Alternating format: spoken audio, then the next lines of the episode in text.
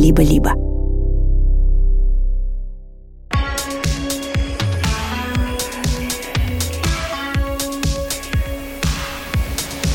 Всем привет! Это Кира Кузьменко и подкаст «Собес», в котором мы рассказываем, как найти работу за границей. Сегодня мы поговорим о стажировках. Стажировки – это очень понятный формат получения опыта и расширения кругозора для студентов. Ну, они стажируются в разных компаниях в течение своей учебы и потом выбирают самого интересного работодателя. Но, на мой взгляд, стажировки могут быть полезны еще и свитчерам, которых компании, например, не рассматривают на свои вакансии, потому что у них у этих свитчеров есть только знания с курсов, а реального опыта нет.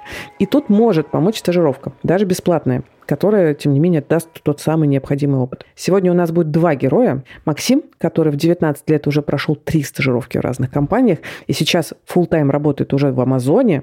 И Сергей, который перешел в IT из другой профессии и получил таки работу, в том числе благодаря стажировке. Это подкаст студии «Либо-либо». Мы делаем его вместе с сервисом онлайн-образования Яндекс Практикум. В середине эпизода вы услышите нашу партнерскую рубрику. И мы переходим к нашему первому герою. Привет, меня зовут Макс, и сейчас я работаю разработчиком в компании Amazon. Я нахожусь в Великобритании с февраля где-то. С февраля 23 года. Я хочу, знаешь, сначала спросить, вообще, откуда у тебя взялась идея стажировок? Почему, например, не сразу найм в компанию, а вот стажировка? Ну, стажировка, у нее есть несколько прямо очевидных плюсов. Во-первых, это короткий формат, то есть это позволяет тебе летом поработать, а потом вернуться к учебе. Очень актуально для студентов студентов. Во-вторых, стажировки за границей — это возможность, условно говоря, за деньги компании пожить три месяца в другой стране, еще будучи студентом, посмотреть разные компании, посмотреть разные управления компаниями, и потом уже к концу своего обучения, во-первых, быть с опытом, а во-вторых, с видением того, чего ты хочешь и куда ты хочешь пойти. Потому что стажировка — это гораздо более гибок в плане того, какое направление тебе выбрать. Но я учился два года в Минске в Белорусском государственном университете, и внутри этого университета была небольшая группа, одна э, на факультете, которая велась чуть-чуть другим набором преподавателей, многие из которых работники Минского Яндекса. И мы начали узнавать про стажировки, начали подаваться туда, потому что для стажировки в Яндексе де-факто нужен только алгоритмический бэкграунд, умение решать задачки, а задачки я решать умел более-менее. Собеседования мне дались довольно легко, потому что у меня был опыт уже спортивного программирования небольшой, mm. поэтому задачки я решал неплохо. Первая стажировка длилась где-то 4 месяца. Задачи у меня были разные. Я работал в Яндекс Database. Сейчас это уже продукт, который вышел в open source больше года назад. Тогда это был еще внутренний продукт. И там различные мелкие задачки, то есть что-то, что не блокирует команду, но в то же время дает посмотреть на то, как человек работает. А если вот э, чуть шире посмотреть, ты чему научился за эти 4 месяца? Как ты оцениваешь? Ну, во-первых, я, это была моя первая коммерческая работа. Много понял про то, как надо коммуницировать, как надо спрашивать. Это тоже очень важный experience из стажировок, по-моему. Э, подкачался немного технически, но в первую очередь как раз именно с точки зрения того, как надо работать, как ставятся задачи, как estimate ы делаются, потому что этого опыта вообще никакого не было. Эстимейты, э, можешь пояснить, пожалуйста? Э, да, как оценивается время, необходимое на решение той или иной задачи. Угу, ну да, чтобы, в общем, было предсказуемый какой-то процесс и для бизнеса, и для тебя. А, а скажи, а оплачивалась эта стажировка в Яндексе или это бесплатно было? Да, стажировки в Яндексе оплачиваются. Они платили 60 тысяч в месяц стажерам. Нормальные деньги вообще. Нормально, да. Э, для стажеров это неплохо.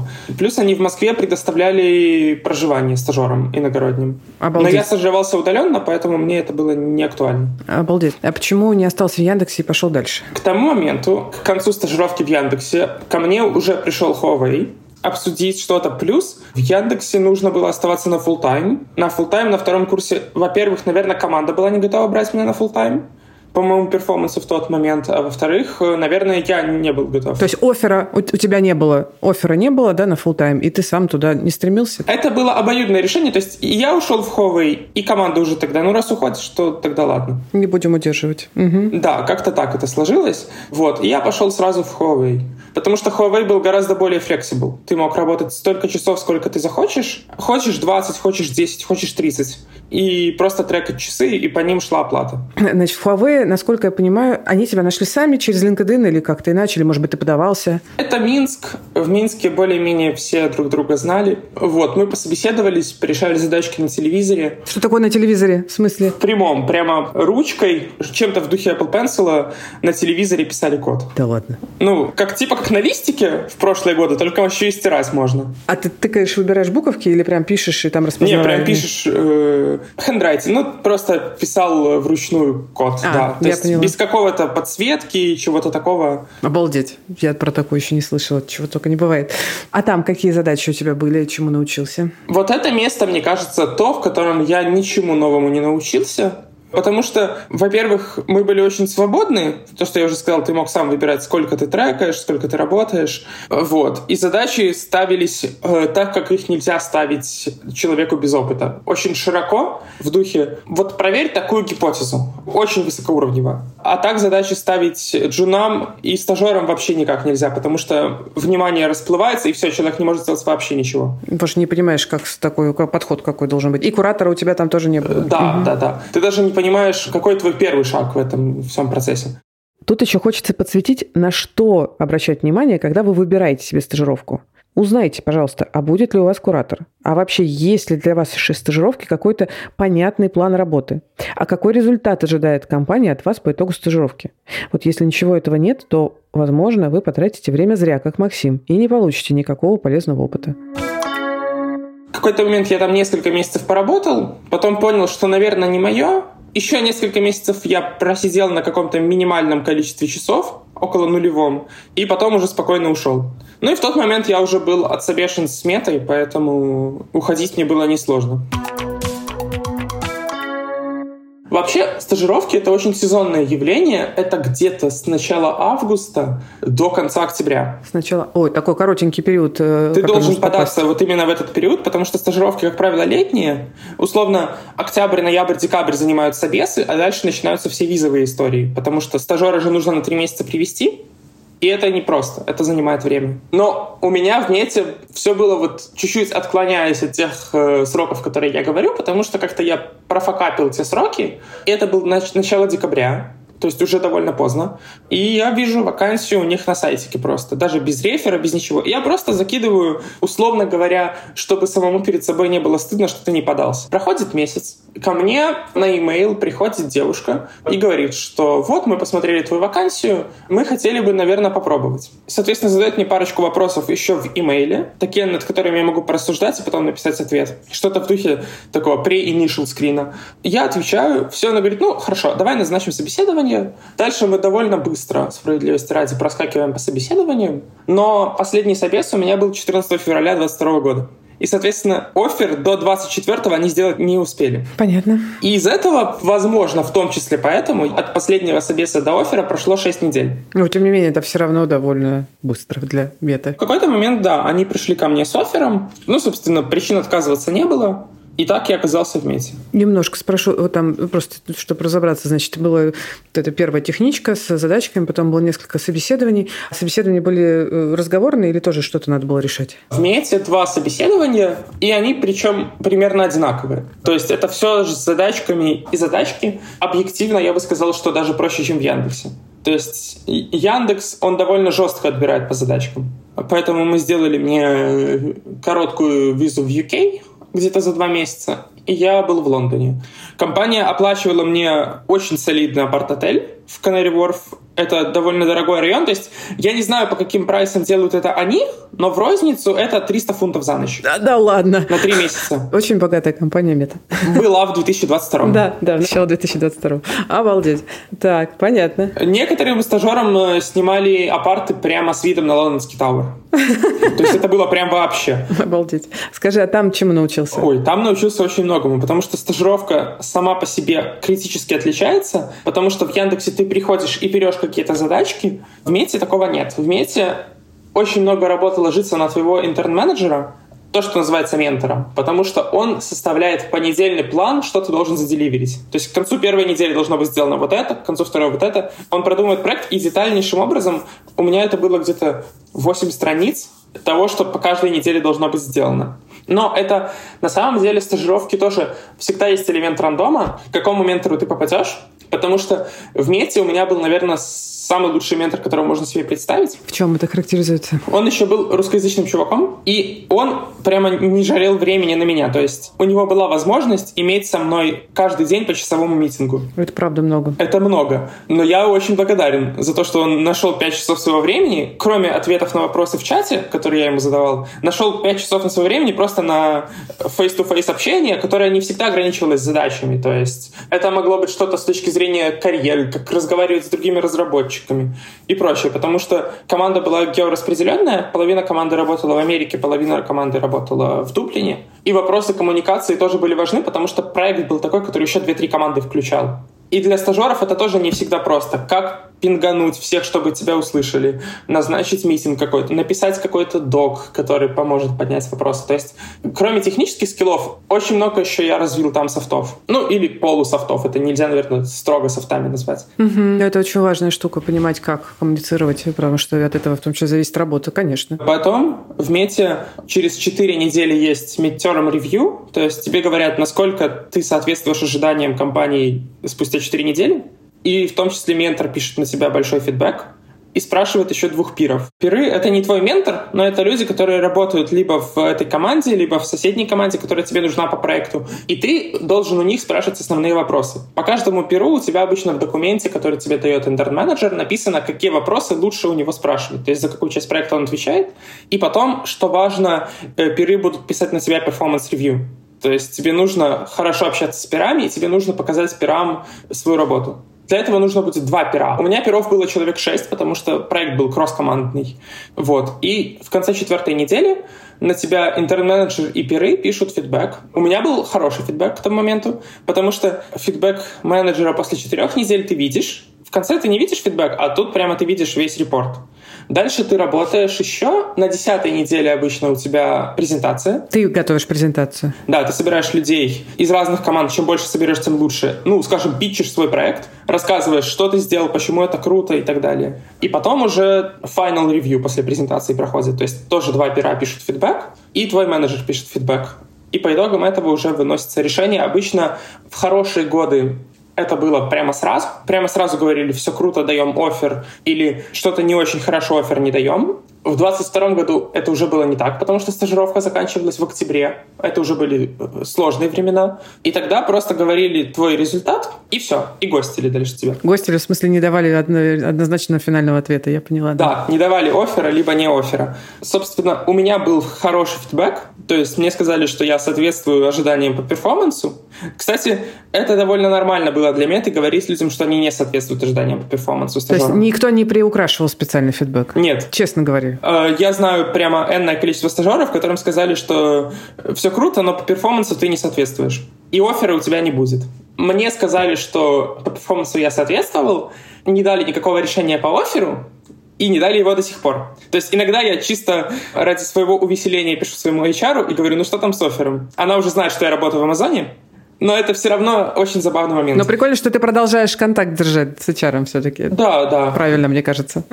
Как Amazon возник? Расскажи, пожалуйста. Amazon возник хорошо. Amazon вот очень, по-моему, показательный кейс, потому что я неплохо вел LinkedIn, у меня были какие-то подписчики, что-то, и в тот момент ко мне в LinkedIn э, пришла моя текущая менеджерка, то есть не через HR, она непосредственно пришла и говорит, вот у меня команда, мне кажется, ты подойдешь. Давай я от себя зареферю к себе в команду. Я говорю, ну хорошо. Она прям напрямую пришла и все просто, да, да, напрямую пришла ко мне в LS в LinkedIn и сказала, у меня хорошая команда, давай тебя зареферю. Обалдеть. Я говорю, хорошо. Она меня зареферила, за счет этого я скипнул онлайн-ассессмент, какой-то изначальный этап, когда ты решаешь задачки и отправляешь их в систему.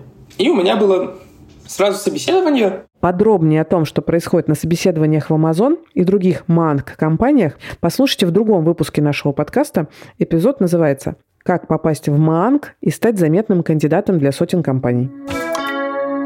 И они сказали, что вот мы готовы сделать офер.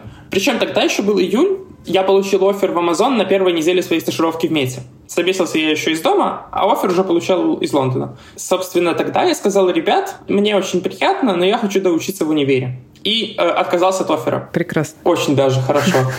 Потом э, я спокойно жил и работал до начала октября. Университет четко сказал, что ему не нравится это. И я написал Амазону. Говорю, ребят, ну вот вы мне давали офер, а что, как дела? Они сказали через несколько часов буквально, хорошо, вернули тот же офер, я успел даже немного поторговаться с ними за стоки уже на втором офере. Стоки? Но это уже не стажировка у тебя была, да? Это уже, это было... уже да, у фултаймеров есть стоки. Немного поторговался за стоки и, собственно, принял офер. Да можешь э, вот порассуждать э, с точки зрения, в чем разница стажировок в этих четырех, получается, компаниях? С точки зрения, например, вовлеченности компании как стажера? Huawei я сразу дропну, потому что это совсем не тот experience, который я хотел бы видеть. Опять же, все зависит на самом деле от команды, то есть это не очень правильно предполагать, что вот есть хорошая компания для стажеров и плохая компания для стажеров, особенно в рамках таких огромных компаний. Все равно будет все очень сильно зависеть от команды. Я знаю в Мете и хорошие, и плохие команды. Я знаю команды, где подзабивали на стажеров прямо хорошо но в то же время у меня был вот условно, скажем, митинг по часу и полная-полная поддержка ментора в любых вопросах. Условно, ментор, живя в Дублине, оформил ко мне дважды на неделю командировку в Лондон. Мы поиграли в настольный теннис, пообсуждали что-то in person, сходили в ресторан за деньги меты. Короче, очень много человек уделил мне внимания, но опять же это зависит от человека, то есть он не был обязан это сделать. Опыт может очень сильно разниться. В Мете и в Амазоне на самом деле все похоже по стажировкам, то есть по технической части. Может отличаться немножко все, что кроме работы, то есть предоставление жилья и так далее. Потому что, например, Мета, это мне в ней очень нравится, она сама решает вопросы с своим жильем, а Amazon тебе дает компенсацию. Но компенсация — это не то, потому что когда ты хочешь снять квартиру на три месяца в какой-то европейской столице, это проблема. Особенно сейчас. Будучи стажером, условно, э, никогда не бывав в том же Лондоне, ты не готов с этим бороться. То есть тебе может быть очень сложно потенциально. А мета, она вот говорит, вот сюда заезжай, и вот хорошо. Да, это круто. Такая поддержка супер. В этом ее невероятный плюс. То есть у меты, кстати говоря, у меты есть возможность взять компенсацию. Не брать жилье, а взять там доп. 2000, по-моему, или что-то такое к зарплате. Ну, ну, если есть возможность у кого-то остановиться, я понимаю, да, да, конечно, да, да, да, да, да. Это так работает. Вот. Но мне это не подходило, поэтому я взял жилье, и было очень классно. А скажи, пожалуйста, а как ты считаешь, ну, может быть, совет э, всем или вот ну, любые твои выводы, как сделать так, чтобы стажировка была тебе максимально полезной? Вот мне тут еще интересно поговорить, э, сколько ты времени уделял стажировкам, ну, в смысле, насколько ты пахал. И вот это, не знаю, часы в неделю, в день, то есть дополнительно брал ли какие-то специальные там время уделял для этого. И вообще, как ты э, к этому относился? Расскажи про свой подход. Угу. Ну, сейчас я тогда, может, начну с конца. У очень многих инженеров есть импостер-синдром, э, синдром самозванца по-русски. Из-за этого сложно сказать, насколько ты пахал. Всегда недостаточно. Да. Мне кажется, что я работал не так продуктивно, как мог бы в мете, но стажировка была full time. То есть я не могу сказать, что я овертаймил на стажировке или что-то такое.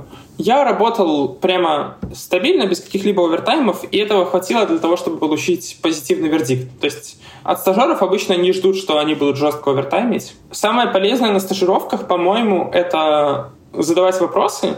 К сожалению, почему-то не все это умеют. Вообще, я могу рассказать, что в разных компаниях есть такое неформальное правило, что если ты просидел час и с чем-то не разобрался, значит, пора кого-то спросить. Потому что есть довольно большой риск, что ты решишь свою проблему за две минуты. Или тебе хотя бы покажут, в каком направлении находится решение.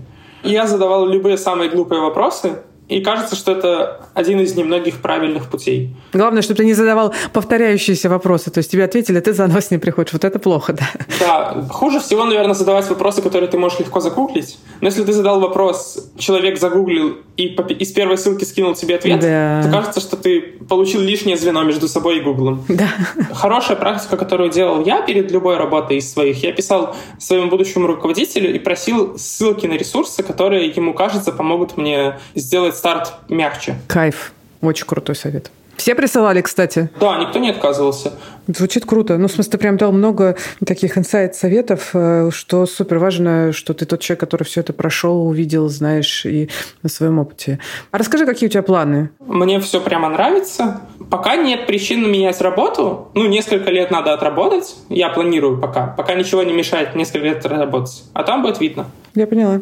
А планируешь ли как-то получать э, высшее образование? Поэтому есть много различных ремоут и полуремоут программ. Возможно, я какую-то из них закончу. Наверное, потому что это скрепа во мне. То есть, скорее всего, карьерного буста не будет. Это меня и сдерживает. Если бы я видел карьерный boost за получением образования, я бы, наверное, уже учился.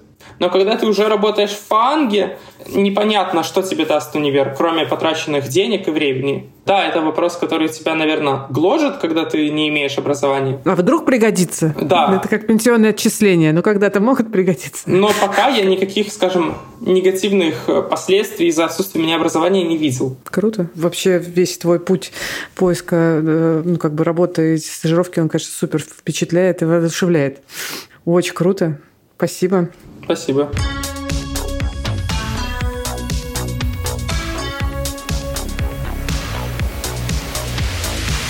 Сейчас я поговорю с Машей Каряули из карьерного центра Яндекс Практикума и узнаю, что вам нужно делать, чтобы получить максимум из стажировки. Привет, Маша. Кира, привет. Как ты считаешь, что можно посоветовать, э, как пройти стажировку более эффективно? Самая важная опция, когда вы отбираетесь на стажировку, уточните вообще, есть ли у вас шанс остаться в этой компании, если будет ли у них открытые места. И если есть, то какие условия вам необходимо выполнить для того, чтобы получить это место. Уточните, с какими задачами вы будете работать. Плюс для дизайнеров очень важно, смогут или не смогут они использовать проект в дальнейшем в своем портфолио. То есть если там какое-то прям жесткое NDA, или если они будут делать какой-то маленький кусочек кусочек кусочка побольше от полного проекта, и будет непонятен их вклад, то им, конечно, с этим работать нерационально. Это правда. Вот. И, соответственно, что сделать для того, чтобы твоя стажировка прошла классно? Нужно уточнить еще на собеседовании или при выходе на стажировку, какие результаты от тебя ожидают получить. Если компания работает со стажировками системно, то утвердить с ними план стажировки, да, какие задачи ты будешь выполнять, как ты будешь расти от одной задачи к другой. Но вообще всегда классная опция и плюс 100 баллов к самоходности эффективности — это если вдруг нету плана стажировки у компании, то помочь им накидать собственный план. Там, проявить себя не как стажера или джуна, а как джуна плюс и сказать, смотрите, там, вот мы с вами обсудили такие, такого-то типа задачи, я примерно себе раскидал там на три месяца или там на месяц, что конкретно я буду делать из того, что я услышал. Давайте вместе поправим и там... Ну, верифицируйте. Верифицируйте, что я правильно понял, я правильно поняла, что необходимо будет сделать. И тогда вы сможете получить эту стажировку по максимуму. Ну и плюс еще есть очень разные типы людей. Я, например, сама очень человекоориентированный человек, да. И, конечно, мне кажется, всегда классный point, если можно уточнить заранее э, с руководителем или с твоим бади, можешь ли ты его дергать и как часто ты можешь его дергать. Потому что если ты именно пришел стажер такими, с такими горящими глазами, и тебе хочется очень много чего узнать, и ты хочешь прям посидеть рядом с человеком, если вы офлайн, и посмотреть, как что-то конкретное делается, как что-то продается, как что-то организуется, как там, не знаю, штурмятся идеи с командой. Такие моменты взаимодействия можно уточнить, насколько активно там этот человек будет готов тебя включать в свою э, рабочую жизнь. И как бы если у тебя стоит задача именно как губка пропитаться вообще знаниями, умениями, контекстом, то кажется, что будет классно простите, как рыба прилипала, прилипнуть к человеку, который готов тебя менторить, и вот это время провести, напитываясь контекстом напитываясь знаниями новыми. Ну, понятно, что при этом э, принося тоже пользу. Естественно, да. Это важный момент. Не забывайте про то, что вы должны приносить пользу. А если вы поймете еще, кстати, какую пользу вы по результатам стажировки принесли бизнесу, то вам будет что рассказать на своем итоговом выступлении а, или на следующем собеседовании на работу. Огонь, спасибо тебе большое. Кажется, что реально охватили максимум каких-то важных моментов про стажировки. Спасибо большое, Кира. И это была Маша Каряули из карьерного центра сервиса онлайн-образования Яндекс Практикум. Карьерный центр помогает выпускникам практикума найти свою первую работу в IT. Так что, если вы хотите не только освоить новую цифровую профессию, но и начать работать по новой специальности, то идите в практикум и учитесь. А мы переходим ко второй нашей истории и поговорим с героем Свитчером, который поменял профессию, вошел в IT и смог найти работу в штат, в том числе благодаря стажировке. Всем привет, меня зовут Сергей. У меня 6 лет медицинского вуза и один год ординатуры по рентгенологии. При этом ординатуру я не закончил, потому что мне пришлось бросить ординатуру, в общем. И в связи с этим я и как бы решил стать айтишником, вкатился в IT. А, а какой айтишник? Я QA-инженер, ну или тестировщик. Ты говоришь про отъезд. А в каком году это было? Наверное, 21 Я ровно два года, по-моему, как я переехал. Я только сейчас об этом подумал. Прекрасно. 20, 20, С годовщиной тебя. Апреля, да. С годовщиной. Это, значит, 21 год, и ты бросаешь ординатуру, а какой у тебя был план перехода в новую профессию? Можешь рассказать? Начал смотреть какие-то курсы искать. Я сразу сказал, что я не хочу на это тратить деньги, типа, ну, ну, потому что очевидно, что вся эта информация есть в открытом доступе. Наверное, самый полезный навык, который я получил в университете, образование ужасное вообще, но я просто был вынужден научиться учиться самому. Вот. А. И это искать информацию, ресерчить. И это, ну, типа, до сих пор помогает. Очень круто, да, согласна. Супер важный навык. Даже негативный фокус значит, нашего образования можно повернуть себе в пользу. Мне очень нравится. Нормальное образование должно давать этот навык, но у нас он возникает просто как э, trauma response. Ну, и я нашел пару супервводных статей на Хабре там, и какая-то еще английская книжка Lee Copeland, что-то там Practitioner Guide, Guide to Software Testing. Я, наученный опытом русскоязычной литературы, я сразу начал читать английскую книжку, потому что если хочешь какую-то нормальную инфу найти, сразу ищи ее на английском. Ну, то есть ты читал, а, ты читал, изучал как бы... YouTube, все вообще. Типа в Твиттере я подписывался там на какие-то каналы, но в основном это, конечно, YouTube, канал Артема Русова, по-моему, который вот Артем Русау, или как так он подписан.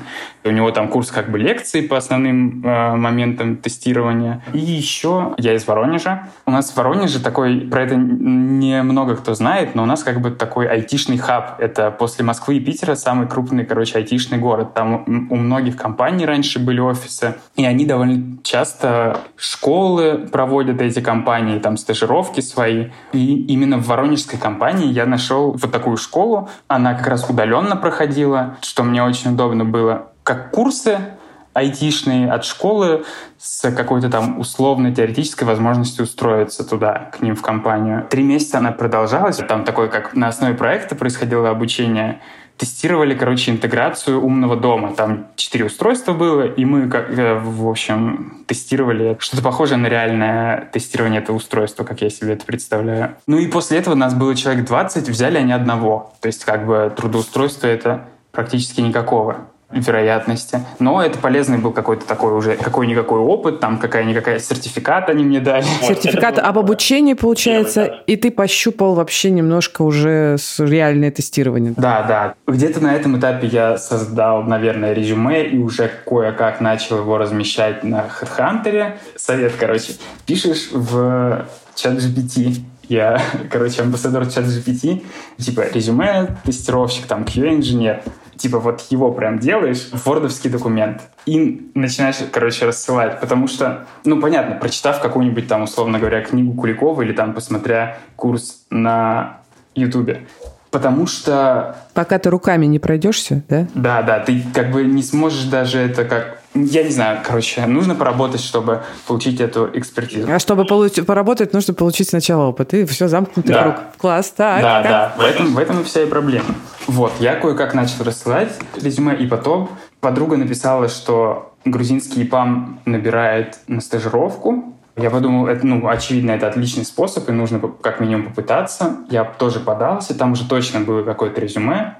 Довольно долго, я должен сказать, вот этот вот, скажем так, процесс рекрутинга на стажировку длился. В итоге они мне позвонили, и сказали, э, типа, вот по поводу стажировки, вам все еще интересно. Три месяца там как бы тоже обучение как бы идет, потом три месяца на уже такая э, практическая работа на каком-то проекте. И потом, если все нормально, мы вас возьмем в штат. По сути, твоя цель, если я правильно понимаю, была, как, знаешь, получить там работу, получается, да, mm-hmm. и опыт. Расскажи, как все было, что ты в итоге получил от этой стажировки? Mm-hmm. Там были домашки какие-то, как тестовые задания, условно говоря. После трех месяцев вот такого обучения именно начался этот проект, там, насколько я помню, как-то отсеялось вот э, количество людей, которые, как я понял, на, ну, наверное, не сделали все эти домашки, наверное, как так было. В итоге нас осталось человек 20, мне кажется, И из нас сделали там две или три команды, там человек по восемь, как-то так. И дали учебный проект. Это был, короче, какое-то большое веб-приложение, ну, относительно. Там был сайт Федерации волейбола. Я как понял, это какой-то старый коммерческий проект, который либо типа прекратился, либо что-то такое. Такой вайб был. Это было интересно, это был полезный опыт с точки зрения понимания тоже, как это плюс-минус работает в реальности. Стажировка для компании – это способ отобрать лучших кандидатов. Компания намеренно берет избыточное количество стажеров, чтобы в итоге оставить себе лучших. Именно поэтому я хотела узнать, а делал ли Сергей что-то дополнительное, что-то, чтобы его заметили и предложили работу в штат.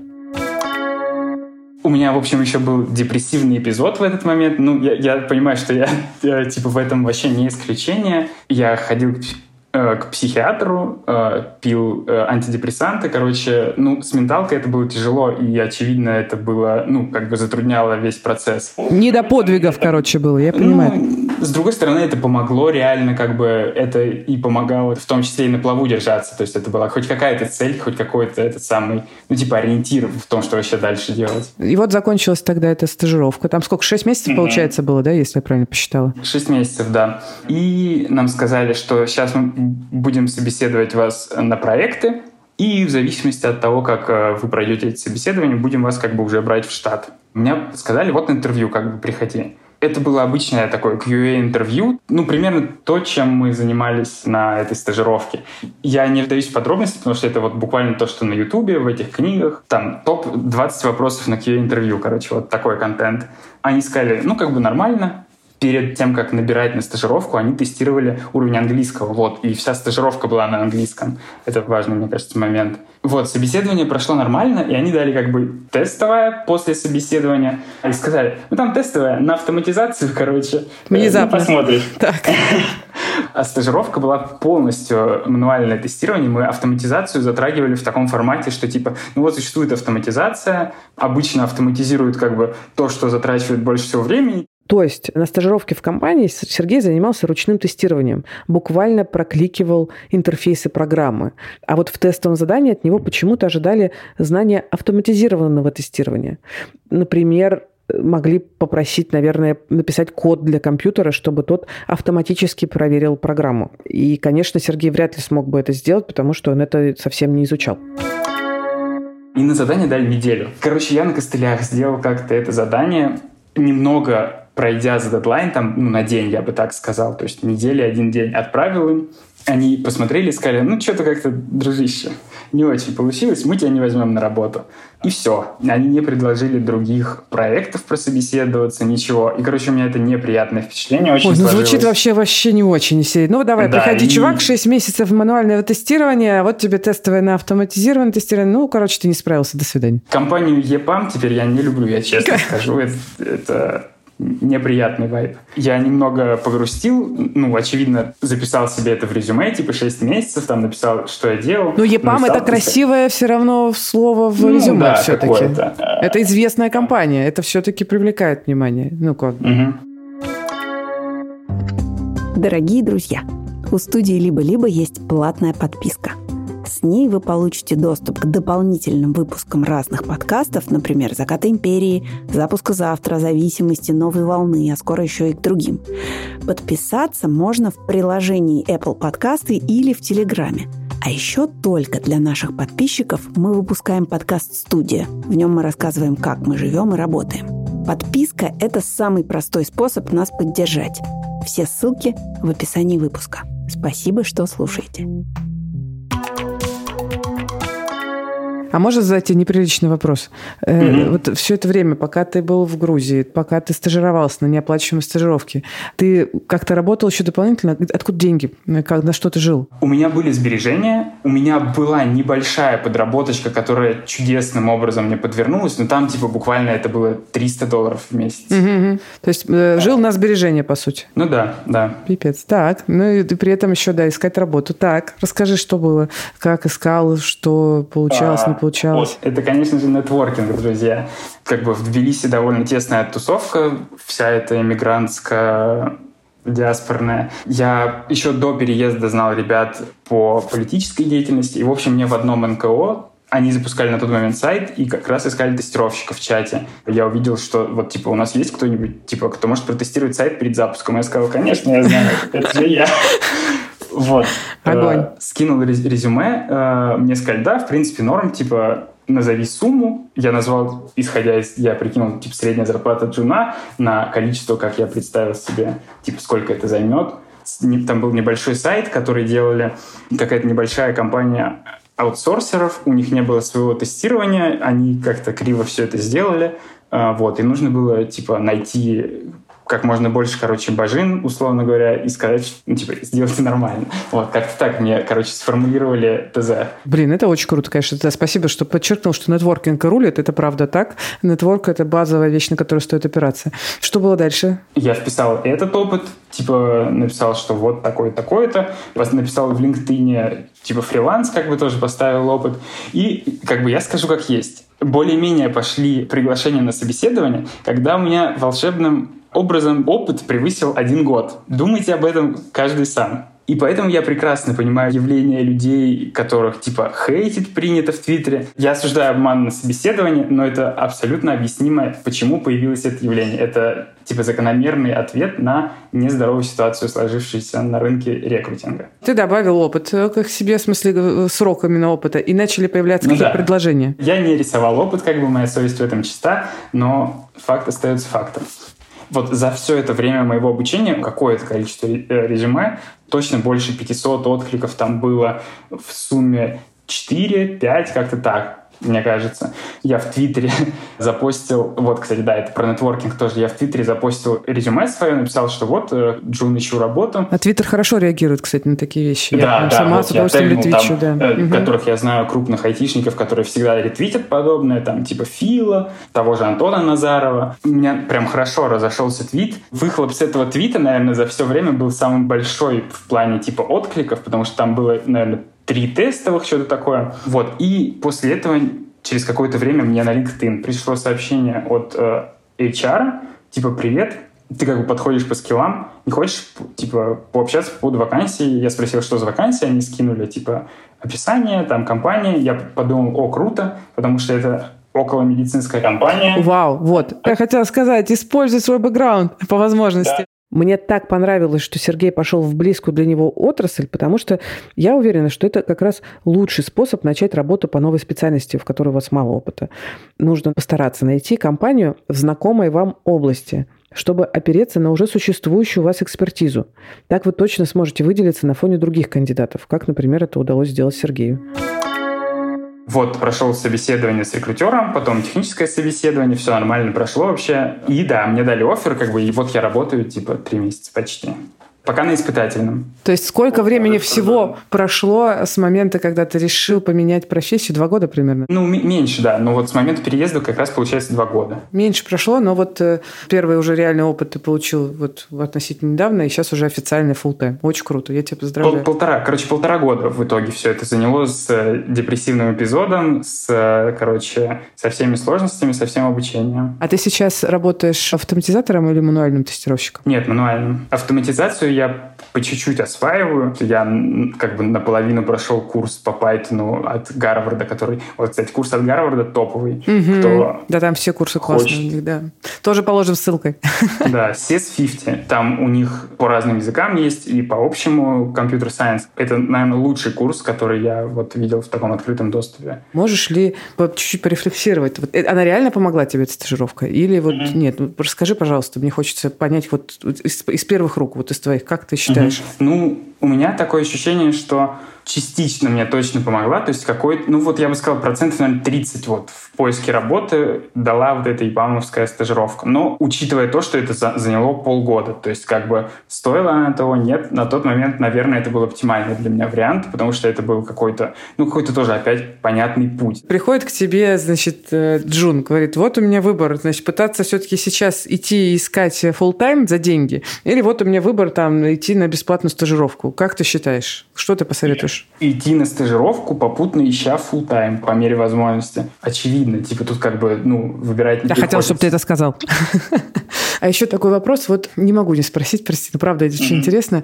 Как тебе сейчас твой вот выбор профессии? Ну, вот особенно в сравнении, что раньше... Это лучший вариант вообще. Это вот мы только сегодня в чате обсуждали с моими медицинскими друзьями, IT — это кто там писал, что типа это интеллигенция современная, фигня. IT — это буквально работяги 20 века типа пролетарий, больше с работой на интеллектуальный, а не физический труд. Но это, это поправка времени, как бы мне кажется, а не какого-то типа несложная профессия, которую реально освоить и которая точно даст тебе более-менее нормальный уровень жизни. Спасибо тебе большое. Слушай, мне очень понравилась твоя история. И, конечно, полтора года. Это просто ты герой, что столько выдержал и прошел этот путь. Мне очень нравится кейс Сергея, потому что он супер показательный э, с точки зрения того, каких кандидатов хотят видеть работодатели, каких джунов хотят видеть работодатели. Работодатели могут себе позволить хотеть себе джунов с опытом. Вот Сергей как раз прошел ту самую долину смерти джуна, когда у тебя еще нет опыта, а чтобы получить работу, тебе нужно предъявить этот опыт, а которого у тебя нет. Стажировки – классный способ предъявить тот самый опыт, потому что, может быть, вы там не делали каких-то невероятных вещей на этой стажировке, но вы работали уже в команде, вы уже видели и были частью процессов компании, вы уже трогали, может быть, продакшн, какие-то реальные э, бизнес-задачи. И это означает, что вас можно брать на проект и не объяснять супер базовых штук. Именно это хочет в том числе видеть работодатель, когда ищет в вашем резюме опыт. Для тех, кому нравится подкаст «Собес», я хочу рассказать, что я еще делаю свой курс. Курс про поиск работы в России и за рубежом. Я рассказываю там про свою методику поиска работы в новых реалиях, даю много практики и конкретных инструментов. Будет полезно и тем, кто прямо сейчас ищет работу, и те, кто сейчас планирует свою карьеру. Курс уже идет, но присоединиться можно в любое время. Название курса Hello New Job. Ссылка будет в описании.